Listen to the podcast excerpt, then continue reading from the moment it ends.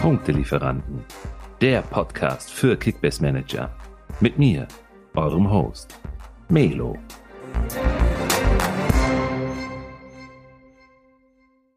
Heute sind wir richtig on fire. Simon von der Kickbase Fanpage und ich haben nämlich einen Special Guest im Podcast. Heute analysieren wir die spannendsten Auslandstransfers und äh, haben uns hierzu auch äh, gute Unterstützung von richtigen Datencracks dazugeholt. Mats von createfootball.com geht mit uns in der heutigen Episode auf einige wichtige Details zu den Spielern ein, die euch sicher ähm, die Manager-Äuglein öffnen werden. Also wer auf Zack ist, kann sich dann sicher den ein oder anderen dieser Granaten noch günstig ins Team holen. Und äh, ich sag schon mal, Servus Simon, heute bist du nicht der Interview-Gast, sondern du bist mit mir zusammen Host. Wie fühlst du dich in dieser Rolle? Grüß dich, Melo. Äh, ja, ist ein neues Gefühl, aber ich, ich kann mich, glaube ich, denke ich mal, schnell dran gewöhnen und äh, freue mich riesig drauf, dass, dass Mats zu Gast ist im Podcast, denn diese Folge, die würde ordentlich Mehrwert bieten äh, für uns Mitmanager. Und ähm, ja, ich freue mich, wie gesagt, riesig drauf und glaube, es wird ziemlich cool. Ja. Ja, Mats, vielleicht stellst du dich auch noch mal eben kurz vor, damit die Gäste mal hören, wer du überhaupt bist, falls jemand Create Football nicht kennt. Hi zusammen, mein Name ist Mats Beckmann. Ich bin Co-Founder von Create Football, einer Beratungsagentur im Bereich Datenscouting für den nationalen und internationalen Fußball. Ja, wir beraten Profiklubs, Berateragenturen und auch eben Medien in diesem Bereich Datenscouting und darunter fallen natürlich auch die Neuzugänge, die aus dem Ausland in dieser Saison in die Bundesliga gewechselt sind. Ähm, ihr habt mit Sicherheit unser Format, was wir die letzten Jahre hatten, bei Kickbase verfolgt. Äh, und ja, genau diese Anfrage kam jetzt äh, von dir, Melo, an uns. Und ja, ich freue mich sehr, dass ich äh, unsere Einschätzung hier mal zum Besten geben kann und vielleicht dem einen oder anderen ein bisschen besseren Eindruck verschaffe von den neuen Spielern, die jetzt in die Bundesliga gekommen sind, wie sie zu sehen sind, was ihre Kaderrolle sein wird, ähm, ja, was für Spielertypen wir da auch vorliegen haben. Insofern vielen Dank für die Einladung. Ja, nicht dafür, Mats. Vielen Dank, dass du heute deine wertvolle Zeit mit uns teilst. Äh, Simon und ich, wie gesagt, wir sind richtig on fire und freuen uns doch schon auf deine ersten Analysen. Aber bevor wir gleich auf unseren ersten Auslandstransfer eingehen, äh, Simon, erstmal vielleicht die Frage an dich. Warst du überrascht am vergangenen Wochenende von den äh, Spielverläufen her oder ist das genauso eingetreten, was du gesagt hast? Teils, teils. Ähm, also ich war, glaube ich, sogar unterm Strich ein bisschen mehr überrascht, wie wenig Punkte ich doch gemacht habe. Aber die genaue Punktzahl darf ich hier, glaube ich, gar nicht droppen, denn äh, nachher glaubt mir keiner mehr irgendwas, was ich hier erzähle. Ähm, das ist aber ein anderes Thema. Äh, grundsätzlich fand ich den Spieltag richtig, richtig geil. Also ich war ja mega hyped auf den, auf den ersten Spieltag. Ich konnte es kaum erwarten, dass es endlich wieder losgeht mit der Bundesliga und ähm, ich wurde nicht enttäuscht. Äh, ich fand, da waren richtig, richtig geile Spiele dabei, sehr ansehnlicher Fußball, endlich wieder Fans in den Stadien mit Stimmung, mit Emotionen und ich finde, das hat sich auch gleich auf das Spielniveau ausgewirkt. Also so war mein Eindruck. Ähm, wie hast du das wahrgenommen, Melo?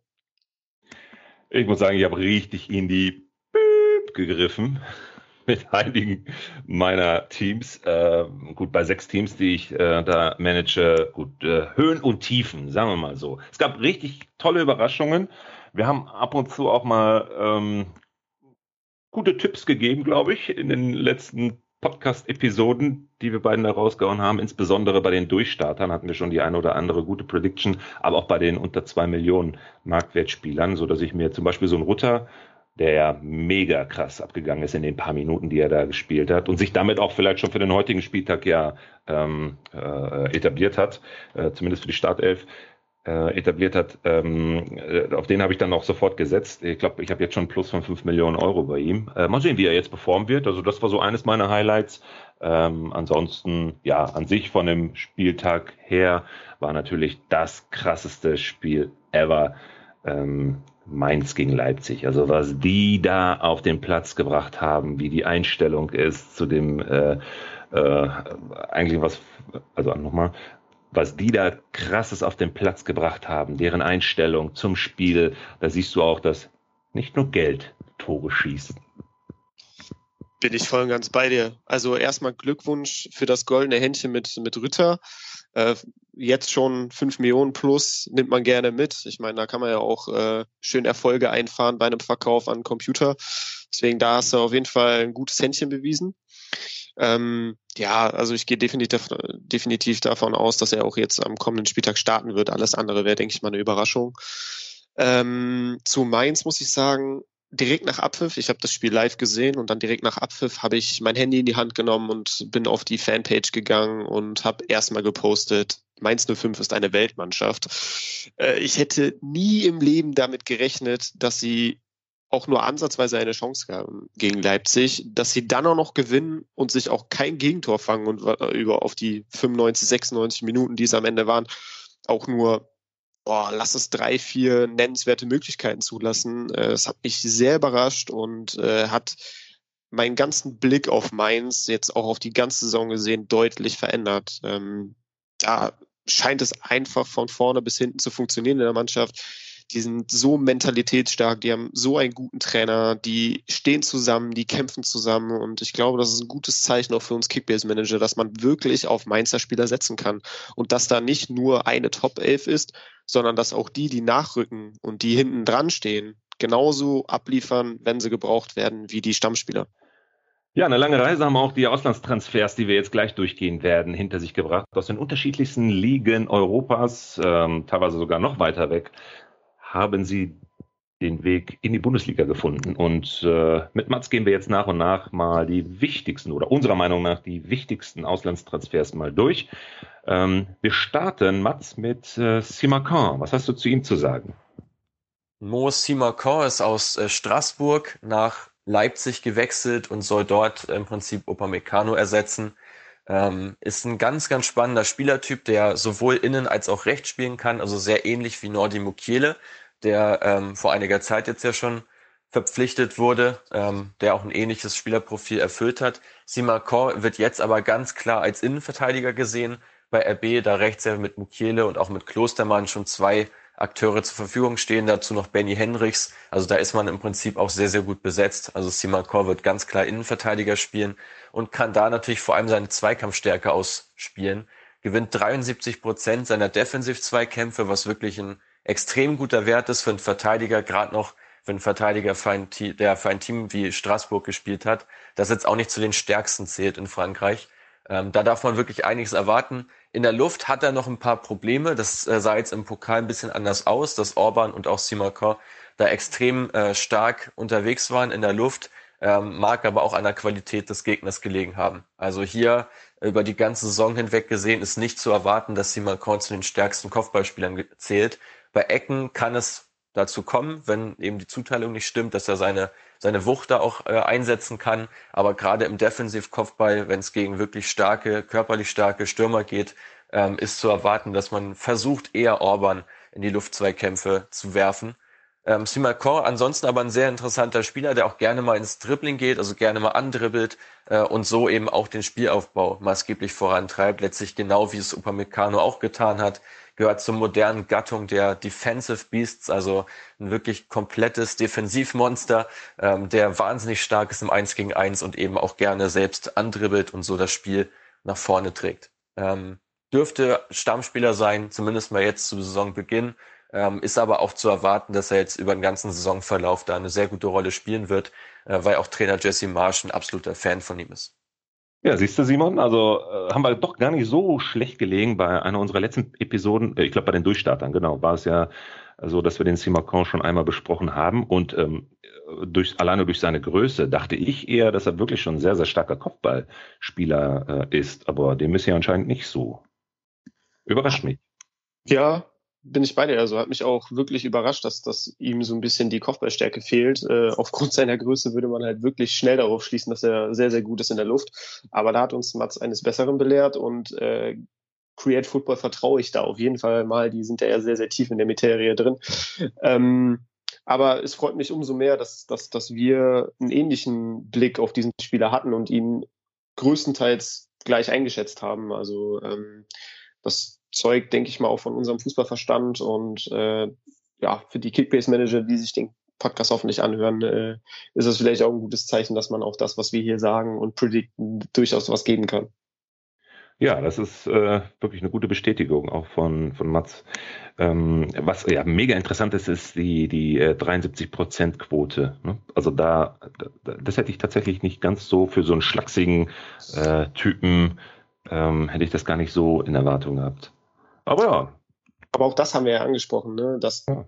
Simakin auf jeden Fall ein Spieler ist, der viel die Zweikämpfe sucht und versucht, die auch fair zu lösen. Also äh, der hat da wirklich seine, seine Taktik äh, gefunden, wie er die Zweikämpfe für sich entscheiden kann, ohne auch immer faul ziehen zu müssen. Und ähm, ja, es spiegelt sich auch in den Statistiken wieder. Gehen wir rüber von Leipzig nach Leverkusen und ähm, da haben wir gleich zwei interessante Auslandstransfers, die wir durchleuchten wollen. Ähm, wir sprechen über beide Neuzugänge in der Abwehr, den Kusunu und äh, den Bakker. Aber ich glaube, Mats, wir fangen mal mit äh, Kusunu an. Mit Odilon Kusunu hat Bayern für Leverkusen einen neuen Innenverteidiger verpflichtet. Ähm, der Zugang war auch bitter nötig, da man da ja extrem dünn besetzt ist. Also momentan nur Tabsoba, ähm, der eine hervorragende letzte Saison gespielt hat, war übrigens auch der Spieler, der am häufigsten angespielt wurde von allen Bundesligaspielern. Ähm, knapp 64 Mal pro Spiel, hat dementsprechend auch die meisten Pässe gespielt ähm, also maßgeblich für den Spielaufbau der Werksafe. Ja, er steht momentan aber auch nicht zur Verfügung, da er noch verletzt ist, Tabsoba. Ähm, dazu dann Johnny Ta, der eine, keine gute Saison hatte in der vergangenen Spielzeit.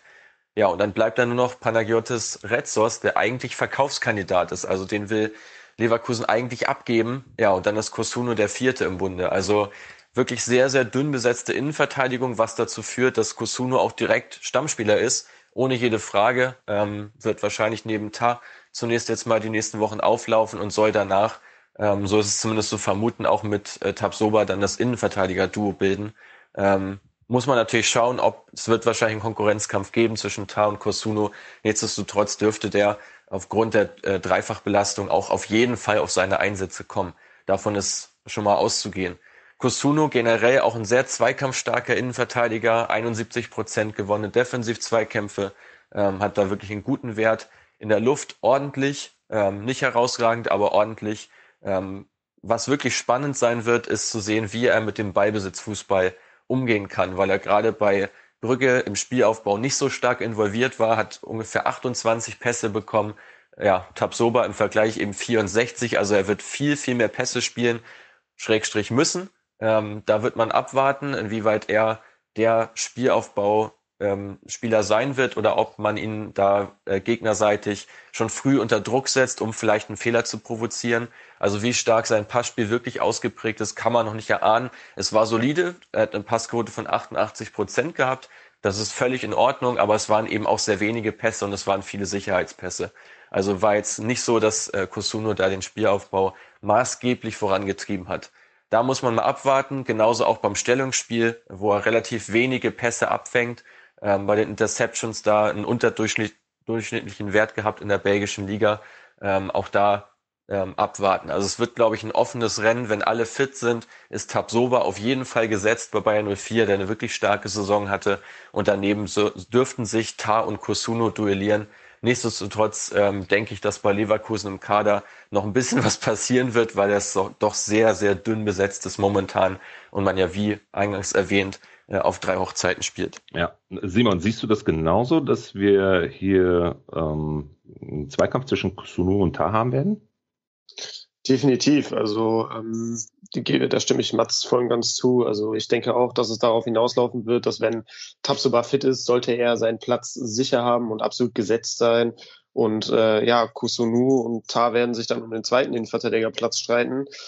Was mir tatsächlich ein bisschen Sorge bereitet, ist, dass er in gewissen Statistiken nur Durchschnitt war und das in der belgischen Liga. Hm, die Bundesliga ist natürlich vom Niveau her nochmal eine ganz, ganz andere Nummer. Und ähm, ja, ich denke mal, da hat er auf jeden Fall noch eine Menge Entwicklungspotenzial. Äh, und ja, wahrscheinlich läuft es darauf hinaus, dass es dann mehr Learning by Doing ist, anstatt äh, ja wirklich behutsam dann aufgebaut zu werden. Ich meine nämlich auch, dass er der Rekordverkauf der belgischen Liga ist. Also Leverkusen hat sich den auch einiges kosten lassen was ja dann auch eher dafür spricht, dass man mit ihm auch langfristig in der Startelf plant. Und ja, ich denke mal, aufgrund der Hypothek, dass er halt einfach so viel gekostet hat, dürfte er leicht an die Nase auch gegenüber Tab vorn haben, zumal er jetzt auch schon zu Saisonbeginn einiges an Spielpraxis sammeln wird, zwangsläufig. Und ähm, ja, ja. Ich, bin, ja. ich bin echt gespannt, wie, wie das ausgehen wird, das Rennen. Aber ich lege mich fest und ich würde mit Kusunu gehen. Ja, der hat einen Vertrag bis 2026 übrigens unterschrieben. Ne? Also da siehst du auch schon mal, wie langfristig hier äh, Leverkusen sich an Kusunu gebunden hat. Oder andersrum, Kusunu an Leverkusen. Ähm, ja, ich muss auch sagen, ja gut, für 14,5 Millionen jetzt die ersten Spiele sicher, kein Thema. Und mal schauen, wie er sich jetzt entwickeln wird. Aber fürs Mal schauen, wer jetzt noch Kohle hat, gerne. Ähm, ich weiß jetzt auch nicht, wie dann die Situation ist, ob man da overpayen muss oder ähnliches. Also wahrscheinlich wirst du ihn nicht unter, unter 15, 5, 16 kriegen. Äh, ich bleib bei meiner Aussage der letzten Episoden. Wer jetzt die Kohle übrig hat, sollte sich den Sunu auf jeden Fall sichern. Ähm, zumal, wie gesagt, Leverkusen ja wirklich eine richtige Baustelle in der Abwehr hat. Und ähm, du hier mit so einem Kandidaten für 14,x Millionen einen guten Stammspieler äh, sichern kannst. Ja, ja mit, mit Kusunu äh, wollte ich einfach nur nochmal ja, ja. ähm, zustimmen, dass, dass man auf jeden Fall weiß, was man bekommt. Wenn man ihn sich jetzt kauft, weiß man einfach, okay, er wird spielen. Ähm, nur die Frage ist halt, ne, der Blick äh, auf, die, auf die Langfristigkeit, wird er sich dann auch dauerhaft gegen Tar durchsetzen, wenn Tabsoba wieder zurück ist? Das ist das eine Fragezeichen.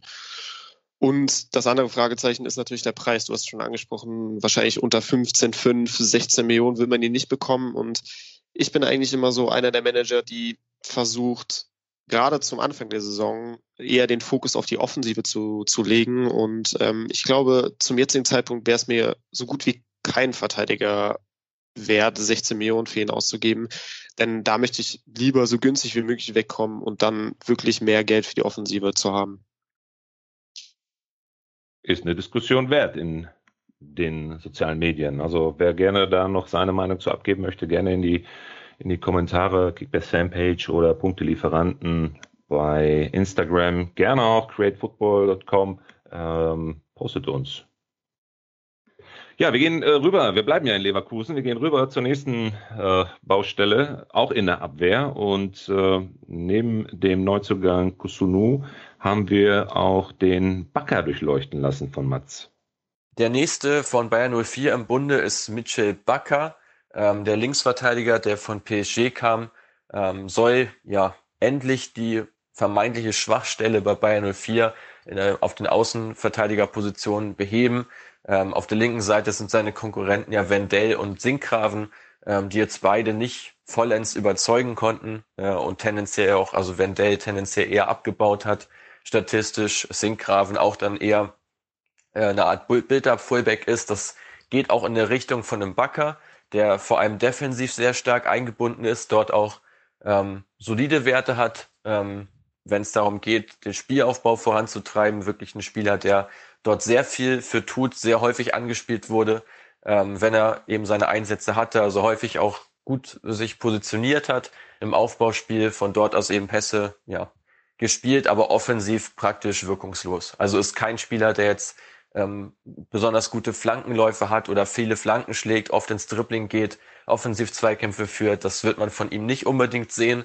Ähm, und hier auch dann wieder fraglich, ob er unbedingt so ins, ins System von Bayern 04 passt. Aus unserer Sicht, wir haben schon ein paar Mal gesagt, sind Spieler wie Frimpong auf der rechten Seite, der dürfte ganz gut passen, braucht aber natürlich noch ein bisschen Zeit. Aber eigentlich bräuchte man einen ähnlichen Spieler auch links, um einfach das ganze Spiel ein bisschen variabler zu gestalten. Eben weil von den Außenverteidigern auch kaum Vorlagen zustande gebracht werden und das Spiel von Bayer sich dadurch sehr stark auf die offensiven Mittelfeldspieler, also auf die Reihe um Amiri, Diaby, um, ähm, um auch Paulinho und eben äh, Florian Wirz verlagert. Äh, und um diesen Druck offensiv mal ein bisschen rauszunehmen, wäre das deutlich sinnvoller gewesen. Also Michel Bakker, ein Spieler, der defensiv seine Rolle erfüllt, der im Aufbauspiel beteiligt ist, aber der in der gegnerischen Hälfte nicht unbedingt so viele Aktionen hat. Ähm, dasselbe dürften wir eigentlich jetzt auch bei Leverkusen sehen. Ist aber natürlich noch ein junger Spieler, der sich auch entwickeln kann, der mit Sicherheit seine Qualität noch weiter steigern dürfte, äh, auch gerade mit ähm, zusätzlicher Erfahrung, die er jetzt sammelt, ähm, ist aber jetzt, gerade wenn es jetzt darum geht, ähm, ihn in sein Managerspiel zu holen, ähm, muss man nicht unbedingt machen, glaube ich. Mhm.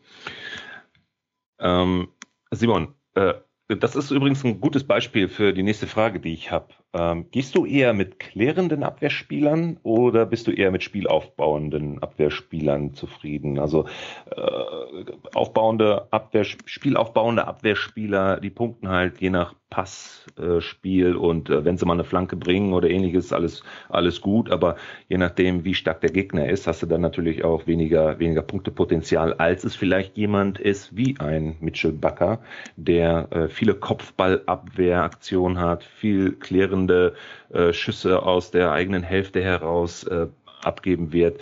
Äh, wie ist deine Meinung dazu? Also ich tendiere meistens, also ich muss, muss wirklich zugeben, dass ich mich äh, damit jetzt nicht wirklich tiefgründig beschäftige, welchen Abwehrspieler-Typen ich gerne in meinem Kickbase-Team haben möchte. Aber ich glaube, wenn ich wenn ich mich damit beschäftigen würde, dann würde ich eher zu den spielaufbauenden Verteidigern tendieren, weil ich glaube, dass mir dieses äh, diese Pässe, dieses mit, diese Mitbeteiligung am, am Spielaufbau, dieses Mitstrukturieren, Pass nach links, Pass nach rechts, Pass nach vorne und so. Ich glaube, das würde mir ein besseres Gefühl geben im Live-Match, der wenn ich dann immer plus eins, plus eins, plus zwei, plus drei Punkte sehen würde, anstatt immer äh, ja plus drei geklärt oder mal minus fünf Ecke ver verursacht oder ich kenne mich jetzt mit den Punkten nicht so im Detail aus, aber du weißt, was ich meine. Ähm, deswegen würde ich eher diesen Spielertypen bevorzugen. Ich muss Mats allerdings auch beipflichten, dass ich auch sehr, sehr skeptisch bin, ob er mit seiner Art Fußball zu spielen wirklich ähm, zu Leverkusen passt und gerade auch zum neuen Trainer Seoane, der ja, wie du ja schon oder wie wir beide ja schon auch in den letzten Podcasts häufig angesprochen haben, sehr offensiv agiert, ähm, sehr offensiv auch denkt und äh, auch offensiv gute Aktionen von seinen Spielern erwartet. Und da fällt Bakker halt so ein bisschen raus. Ne? Als, als linker Verteidiger muss man eigentlich im modernen Fußball sich auch viel in die Offensive einschalten. Jetzt hast du einen Trainer, der das grundsätzlich auch von dir verlangt. Du es aber nicht unbedingt in deinem äh, Repertoire hast, äh, offensiv stark zu sein. Ähm, ich habe einige Spiele von Paris auch letzte Saison gesehen, überwiegend in der Champions League, wo er auch zum Einsatz kam. Ähm, da hat er mir ganz gut gefallen, war halt unauffällig, ne, wie es soll es bei Paris auch anders sein. Da hast du ähm, ja hier die, die Magier da vorne drin, die da rumzaubern und dann ähm, die anderen sind nur Statisten. Und äh, da muss es halt auch nicht so wirklich lernen und häufig umsetzen, sich in die Offensive mit einzuschalten, weil das da vorne quasi ein Selbstläufer war. Ähm, ja, ich bin skeptisch. Was vielleicht für ihn spricht, ist, dass ein Konkurrent, der jetzt auch weg ist, äh, Wendell ist ja zu Porto gewechselt, das heißt, er hat jetzt nur noch Sinkgraven gegen sich auf der, auf der Seite. Ähm, die werden sich dann abwechseln. Äh, Leverkusen spielt ja international. Er wird spielen, er wird auch punkten, ähm, aber ich glaube, er wird mehr die Punkte durch Defensivaktionen als durch Offensivaktionen ähm, bekommen. Ja, wer auch international spielen wird, ist äh, Wolfsburg und deswegen ganz wichtig, Kader in die Breite ziehen. Da gibt's auch einen ganz, ganz interessanten Neuzugang in der Offensive. Matcher. Was äh, hat uns Mats? Mats, was glaubst du? Was, äh, was, was kannst du uns zu einem Matcher sagen? Lukas Matcher, den viele, glaube ich, von der U21 kennen, ähm, ist nach Wolfsburg gewechselt und ist dort eine weitere Option, sowohl für die offensive Dreierreihe als auch für den Sturm äh, generell ja im Wolfsburger Sturm ein arges Gedränge, wenn man da alle mal aufzählt. Wechhorst, Metscher, Bialik, wenn er wieder fit ist. Ähm, Daniel Ginczek steht dort noch im Kader und Omar Mamouche, der auch eine starke Leihsaison hatte bei St. Pauli. Also fünf Spieler für einen Kaderplatz oder vielmehr für einen Startelfplatz. Das ist natürlich ein arges Gedränge, was durchaus dazu führen dürfte, dass Matcher häufig jetzt über eine andere Position kommen wird. Ähm, generell wirkt Matcher erstmal wie ein klassischer Wandspieler, wie ein Targetman, wie es auch Weghorst einer ist, ähm, der vor allem hoch angespielt werden sollte, von dort aus Bälle ablegt, ähm, Bälle verteilt, ähm, auch mal einen Ball festmacht, ist jetzt aber nicht unbedingt sein, sein Kernelement. Also Matcher kann man durchaus auch als Mobile Striker bezeichnen, der recht viel unterwegs ist und vor allem auch sehr häufig das Dribbling sucht. Über vier Dribbling-Versuche als Stürmer ist ein wirklich hoher Wert ähm, den nur sehr wenige Stürmer aufweisen bzw. aufweisen können, gerade noch wenn man als alleinige Spitze auch eingesetzt werden kann. Also schon eine Qualität, die so, ähm, ich will nicht sagen einmalig ist, aber die selten ist auf jeden Fall. Insofern unterscheidet er sich in dem Punkt schon deutlich von Wechhorst, ist aber dafür in der Luft auch deutlich schwächer. Also Wechhorst wirklich im Kopfballspiel äh, um einiges besser und effektiver als Matcher. Ähm, deswegen vermutlich auch ähm, die Herangehensweise Matcher eher flach anzuspielen. Der kann ein bisschen andribbeln, ähm, kann den Offensiv-Zweikampf suchen und dadurch ja auch jede Menge Freistöße rausholen.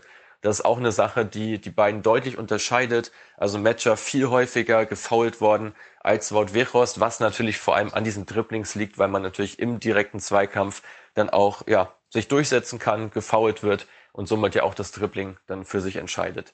Also eine weitere Komponente für den VfL Wolfsburg, inwieweit er jetzt über eine Position wie links außen, was er jetzt zunächst ähm, wohl spielen soll, äh, ob das jetzt seine Optimalposition ist, wage ich noch immer zu bezweifeln. Ähm, das kann natürlich dazu führen, dass er ähnlich wie ein Inside Forward dann auch mal den Weg ins Zentrum sucht, um dort dann eben zum Abschluss zu kommen. Das wäre vermutlich auch die Herangehensweise, wenn er jetzt dort eingesetzt wird aber generell in der Sturmspitze schon besser aufgehoben. Also gerade jetzt auch in einem System mit zwei Stürmern, denke ich, ähm, könnte das schon sehr, sehr gut funktionieren. Ist jetzt aber auch scheinbar nicht angedacht von Marc von Bommel, das System in diese Richtung umzustellen und an Wout Weghorst wird da vermutlich auch nicht vorbeikommen, sofern der ähnlich scored wie in der vergangenen Saison und er eben dieser Zielspieler ist, der auch den Ball gut halten kann, ähm, denn Matcher einfach nicht ist. Wen würde er denn dann verdrängen in der Startelf. Und Steffen? Ja, sehr schwer zu sagen. Also da wird natürlich auch regelmäßig rotiert werden, weil sie einfach auch Champions League spielen. Ähm, das ist immer so ein leidiges Thema für uns Kickbase-Manager. Okay, spielt er jetzt am Wochenende, spielt er nicht, spielt er unter der Woche in der Champions League. Es wird wieder eine Hängepartie für uns, für uns Manager, wenn wir Wolfsburger im Team haben. Aber ich denke, ähm, er wird schon primär dann auf dem Spielbogen, ich betone das extra, auf dem Spielbogen als linker Mittelfeldspieler eingesetzt und Steffen dann auf der, auf der anderen Seite, beziehungsweise Baku, den gibt's ja auch noch, der kann auch offensiv wie defensiv spielen. Ähm, und Philipp ist ja eigentlich als Zehner eingeplant. Und ich glaube, dass Philipp und Matcher während des Spiels ähm, immer mal wieder so die Position auch tauschen, dass, dass Philipp auch mal auf die Außen aufweicht, dass ein Matcher dann ein bisschen um Weghorst herumspielt, was er, was er auch ganz gut kann. Ähm, ich muss da Mats auch zustimmen. Ich sehe ihn auch im Sturmzentrum deutlich effektiver und deutlich stärker. Das ist ja auch seine angestammte Position, die er auch letzte Saison bei Anderlecht gespielt hat ähm, und für die er auch ausgebildet wurde. Ähm, aber wie gesagt, ich glaube, dass dann Philipp auch mal auf die Außen ausweicht. Ähm, und ein Matcher dann auf der 10 spielt hinter Weghorst. Ähm, Weghorst ist ja auch einer, der auch mal ein bisschen tiefer kommt ins Mittelfeld und dann könnte vielleicht ein Matcher kurze Zeit für ihn der Zielspieler vorne drin sein. Ich glaube, dass das alles sehr, sehr variabel ist ähm, und dass er nicht fokussiert ist auf die Außenposition und dass er wirklich nur auf Außen bleibt. Ich mhm. glaube, dass dieses Offensivspiel von Wolfsburg ist sehr variabel und da durchmischen sich alle Positionen. Macht's aber auch richtig spannend, meiner Meinung nach, weil äh, ich habe auch so das Gefühl, dass er so ein bisschen unterm Radar aktuell noch läuft. Gut, er war jetzt verletzt, ist jetzt, glaube ich, auch irgendwie Anfang der Woche wieder ins Teamtraining zurückgekommen. Wird wahrscheinlich auch im Kader stehen jetzt am Spieltag. Zumindest hoffe ich es. Ähm, ich habe aber jetzt auch noch keine PK gehört. Ähm, ich meine ja, also mein ja, Stand ne? ist, dass er dabei sein wird. Ja. Ob ja, er direkt genau. starten wird, weiß ich nicht. Das glaube ich auch nicht. Das glaube ich auch nicht. Aber ein mega interessanter Neuzugang und äh, sehr polarisierend, komischerweise. Aber okay. Das wollte ich auch nochmal hervorheben. Also ein Matcher ist ja nicht einfach nur ein Ergänzungsspieler, der dir ein bisschen Breite geben soll, sondern ein Matcher ist ja durchaus auch schon ein sehr extravaganter Spieler ähm, mit, mit viel Flair, der ja auch so ein bisschen die, die Show auf den Platz bringt, ähm, was man, was viele Fußballfans ja auch ganz gerne sehen. Ich bin auch immer so ein Typ, ich finde so ein bisschen Show gehört dazu. Ich mag das eigentlich ganz gerne, wenn, Spieler auch polarisieren und ein Matcher ist so eine Art Spielertyp und äh, er gibt Wolfsburg schon auch, auch mehr als nur ähm, ein paar Tore und ein paar Assists. Also ich glaube, dass er schon auch eine tragende Rolle einnehmen kann und auch vielleicht so ein Gesicht ähm, der Mannschaft werden kann.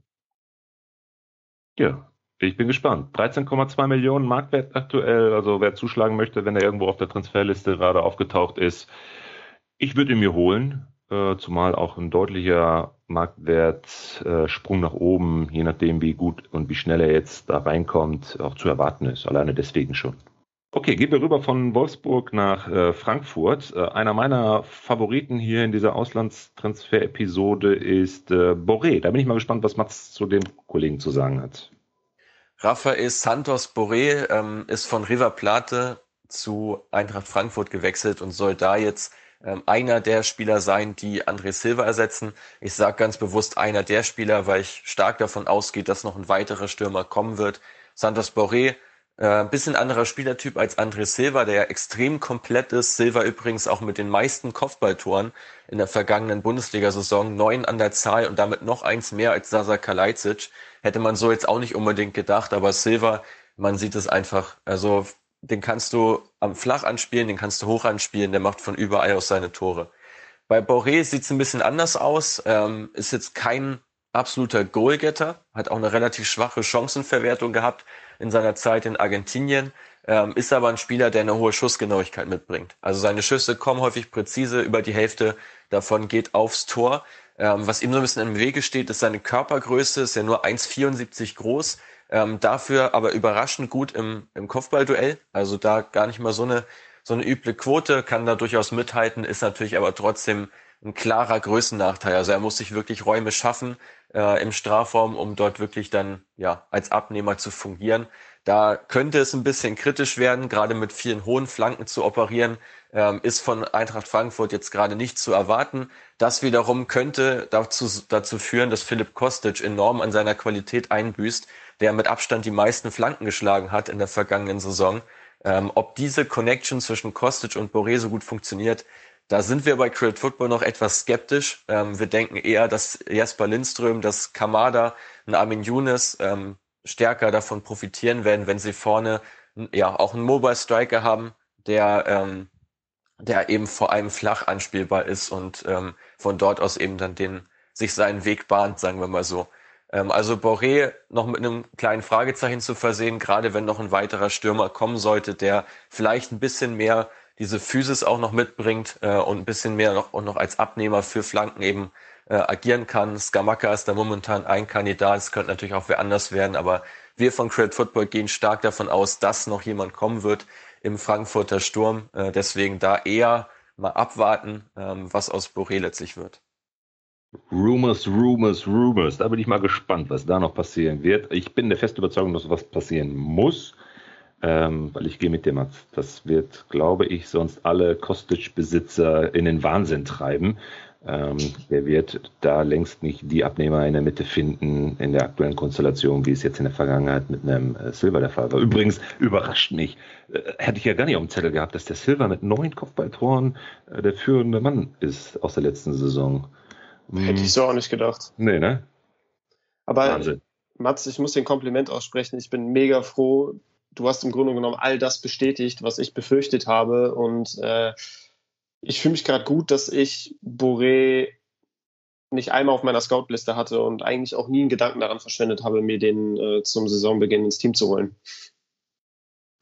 Ja, überleg auch mal, ne? 18 Millionen aktuell Marktwert. Äh, wahrscheinlich, äh, wenn du irgendwie so ein Hype-Train gerade losziehst äh, mit so einem äh, Auslandstransfer, dann kriegst du den nicht unter 20, 22 vielleicht.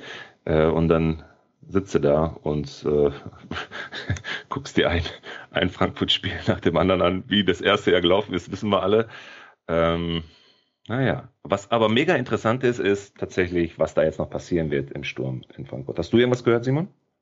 Äh, ja, ich habe ähm, wirklich gelesen und gehört, dass ähm, Vinicius, ein Stürmer von Benfica Lissabon, glaube ich, der vergangene Saison an Tottenham ausgeliehen war und da überwiegend in der Europa League zum Einsatz kam, soweit ich weiß. Ähm, die sollen irgendwie in fortgeschrittenen Gesprächen sein über einen Transfer. Also ähm, wahrscheinlich wird Boré dann Vinicius an seine Seite bekommen. Nicht zu verwechseln mit dem Vinicius Junior von Real Madrid. Das ist dann doch ein Regal zu hoch, aber. Ja, ich habe mich schon gefreut. nee, der heißt auch Vinicius, ist auch ein Brasilianer, soweit ich weiß. Ähm, ja, wie gesagt, Benfica Lissabon, Tottenham, das sind so die Vereine, die zuletzt, äh, für die er zuletzt gespielt hat. Ähm, aber ich bin auch wirklich, also nochmal zu, zu Mats, ähm, ich bin wirklich auch skeptisch, dass, dass Boré da so der Heilsbringer sein soll im, im Frankfurter Sturm, gerade weil du dir äh, dich um die, um die Stärken von Kostic auch beraubst, ne? der eine, eigentlich der beste Flankengeber der Liga ist und jetzt kannst du kannst das eigentlich knicken aufgrund der Körpergröße von Borrell. Und du hattest letzte Saison einen André Silva, der an über 60 Prozent der, der Frankfurter Tore direkt beteiligt war und ähm, der ja wirklich nicht viele Chancen brauchte, sondern nahezu aus jeder Chance ein Tor gemacht hat. Und jetzt hast du Borre, der, wie Matt schon gesagt hat, eine, eine recht schwache Chancenverwertung hat. Boah, schwierig. Ähm, ich glaube, der, der wird es nicht ganz so leicht haben in, hier in der Bundesliga und bei Frankfurt. Und ich glaube, Seid dass. nicht so böse, ihr beiden. Seid nicht so böse mit ihm. Geben wir ihm noch mal ein, zwei Spiele und dann schauen wir, wie die Situation sich gibt im Frankfurter Sturm. Zumal ja jetzt auch eine Woche, zehn Tage vor Deadline Day ähm, ja sicherlich noch was passieren wird, so wie wir jetzt gerade gelernt haben. Und mal schauen, wie er sich dann mit seinem neuen kongenialen Sturmpartner dann auch äh, vorne bei Frankfurt dann geben wird. Ja, okay. Melo, ich würde es dir wirklich gönnen, dass, dass er voll einschlägt, aber ich habe da so meine Zweifel und es ist ja auch nicht schlimm, jeder darf mal daneben liegen. ich mehr als du, ja. ja, okay, vielleicht hast du ein paar Versuche mehr als ich, ja. Aber, aber wir können ja wieder eine neue Wette eingehen. Aber gut, lass uns das nicht zu übertreiben. Eine haben wir ja schon. So ähm, sieht's aus, ja. Hatesbringer hast du gerade gesagt. Wir haben last but not least, äh, das Beste kommt immer zum Schluss oder das vermeintlich Beste kommt immer zum Schluss, einen ganz, ganz heißen Kandidaten, der momentan allen, aber auch wirklich allen Managern, die ihn overpaid haben, äh, ich gehöre leider auch dazu, momentan tatsächlich riesen Fragezeichen an die Stirn kleben. Borneo Marvin von Borussia Dortmund. Äh, da Mats ähm, musste jetzt wirklich äh, ganz viel Positives sagen, damit ich meine Mitmanagerinnen und Mitmanager hier beruhigen kann im Podcast. Daniel Malen wurde ja von vielen so als der Ersatz äh, betitelt von Jaden Sancho der zu Manchester United gewechselt ist. Dem ist allerdings überhaupt nicht so. Also das sind zwei völlig unterschiedliche Spielertypen. Sancho, der sich ja weit auf den Flügel äh, häufig fallen lässt, von dort aus Aktionen initiiert und sich sehr häufig auch im letzten Drittel anspielen lässt. Also Sancho ist ein Spieler, der sehr gerne ja die Mitspieler beliefert mit Vorlagen, gerade auch in den 16er hinein. Ähm, sucht natürlich hin und wieder auch selber den Abschluss, geht sehr häufig ins Dribbling, ähm, ist aber ganz klar mehr der vorbereitende Spielertyp. Also bei uns heißt der White Playmaker, weil es im Prinzip ein Spielmacher ist, der über die Außenbahn kommt. Daniel Malen, der jetzt von PSW verpflichtet wurde, ist dagegen ein ganz klarer Mobile Striker, ähm, ein Stürmer, der sich auch häufig im Zentrum auf, aufhält, natürlich auch mal den Weg auf Außen sucht, aber primär wirklich über das Zentrum zur Geltung kommt.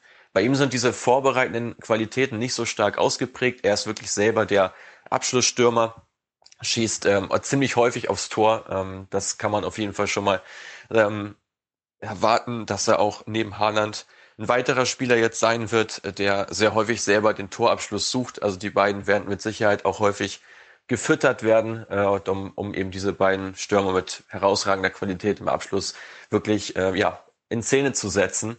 Dazu kommt, dass Marlen auch einen sehr hohen Expected Goals Wert hatte. Das heißt, seine Tore kamen jetzt auch nicht von ungefähr. Er begibt sich häufig in sehr torgefährliche Situationen und könnte natürlich auch davon profitieren, dass sich jetzt gerade vieles auf Haaland fokussiert, dass viele, ähm, viele Verteidiger auch Haaland doppeln werden. Äh, und dadurch ergeben sich natürlich Räume für Malen, gerade auch hinter der Abwehr, wo er natürlich sein Tempo, was enorm ist, ähm, perfekt ausspielen kann. Also es ist wirklich ein Spieler, der gerne auch in die Tiefe läuft, ähm, dort eben angespielt wird und dann eben selbst den Abschluss sucht. Simon, hast du ihn und wenn du ihn hast, hast du ihn schon verkauft? Tatsächlich ja. Also ich habe ihn auch ordentlich overpaid, äh, weil ich wirklich äh, davon ausgegangen bin, dass er direkt von Anfang an voll durchstarten wird, weil ich sehr, sehr viel von ihm halte. Es ist ein Spielertyp, habe ich ja auch schon bei den Durchstartern erwähnt, ähm, den ich sehr, sehr schätze und, und dem ich sehr, sehr gerne zusehe.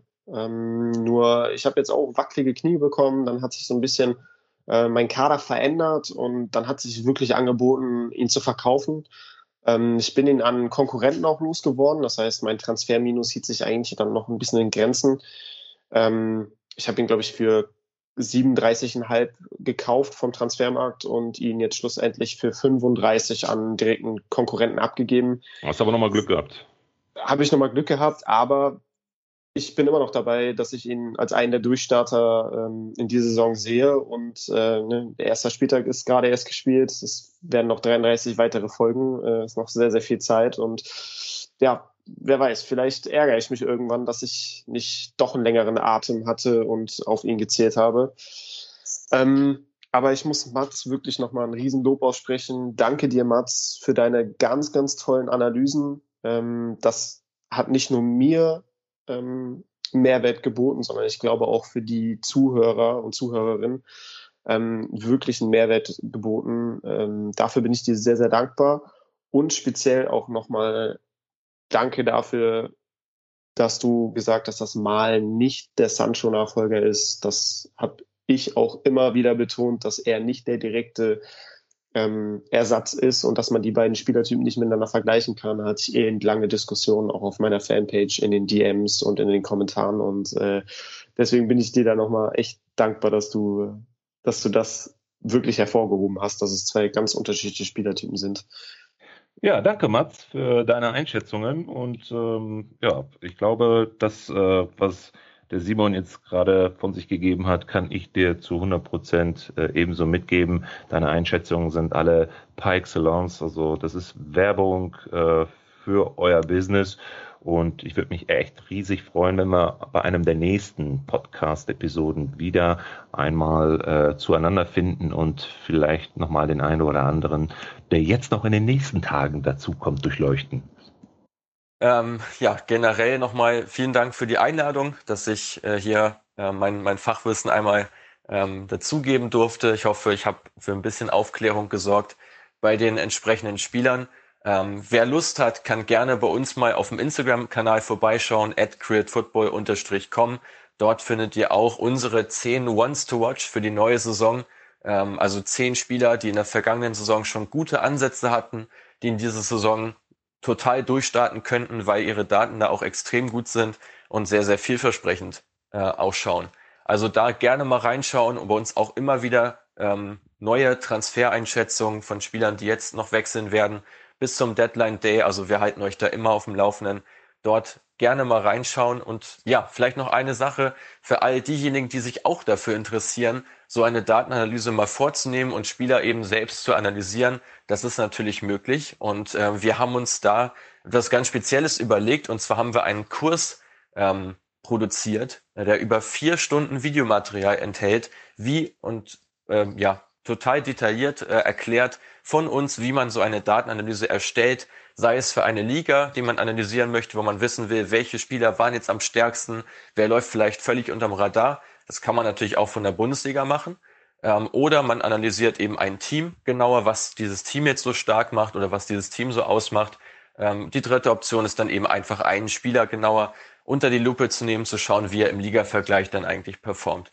All das könnt ihr selbst auch machen. Äh, man braucht dazu kein weiteres ja, kostenpflichtiges Tool, ähm, wie wir es beispielsweise nutzen. Wir arbeiten mit Y-Scout und mit Instat zusammen. Das sind so die beiden größten Datendienstleister, die es im Fußball gibt. Aber man braucht sie nicht zwangsläufig, um so eine Analyse schon ganz gut ähm, auch ja, zu produzieren im Prinzip. Deswegen schaut gerne mal bei uns vorbei auf der Homepage www.createfootball.com. Dort findet ihr unter dem Reiter Online-Kurs alle weiteren Informationen, ähm, wie ihr eben so eine Analyse erstellt, kostet ähm, 299 Euro bei uns im, im Shop, ist aber wirklich fundiertes Fachwissen aus erster Hand, aus über ja, anderthalb Jahren, ähm, seit wir jetzt angefangen haben mit diesem ganzen Feld Datenanalyse. Alles, was wir an Erfahrung bis dahin gesammelt haben, ist in diesem Kurs vorhanden. Also wir verschweigen dort nichts. Und wer weitere Fragen hat, kann uns natürlich auch gerne jederzeit kontaktieren. Dort dazu nutzt einfach die E-Mail-Adresse, die auch auf der Website angegeben ist, info at createfootball.com oder kontaktiert, uns einfach in den DMs bei Instagram. Vielen Dank und äh, euch noch viel Spaß bei der Podcast-Folge. Ja, mach's gut, Mats. Und ähm, ich bedanke mich auch bei dir, Simon, heute in einer neuen Rolle. Hoffentlich äh, nicht ganz ungewohnt, aber ich bin der festen Überzeugung, dass äh, ich mich da auch dran gewöhnen kann, dich in Zukunft auch neben mir als Host hier in einem Podcast äh, zu sehen, weil ich glaube, das hat sich schon recht gut etabliert mit deiner Kickbase Fanpage-Reihe. Bleib gesund, Simon, und ich freue mich auf die nächste Folge mit dir. Ja, danke Mats, danke Melo, es war mir eine Ehre. Es hat wie soll es auch anders sein, wieder riesig Spaß gemacht mit euch. Wir haben uns hier wirklich rege ausgetauscht über, über einige Transfers aus dem Ausland, was ich ziemlich, ziemlich cool finde. Ähm, dir wünsche ich auch einen schönen Spieltag, Melo. Dir auch, Mats, falls du spielst. Und ähm, ja, vielen Dank und bis zum nächsten Mal.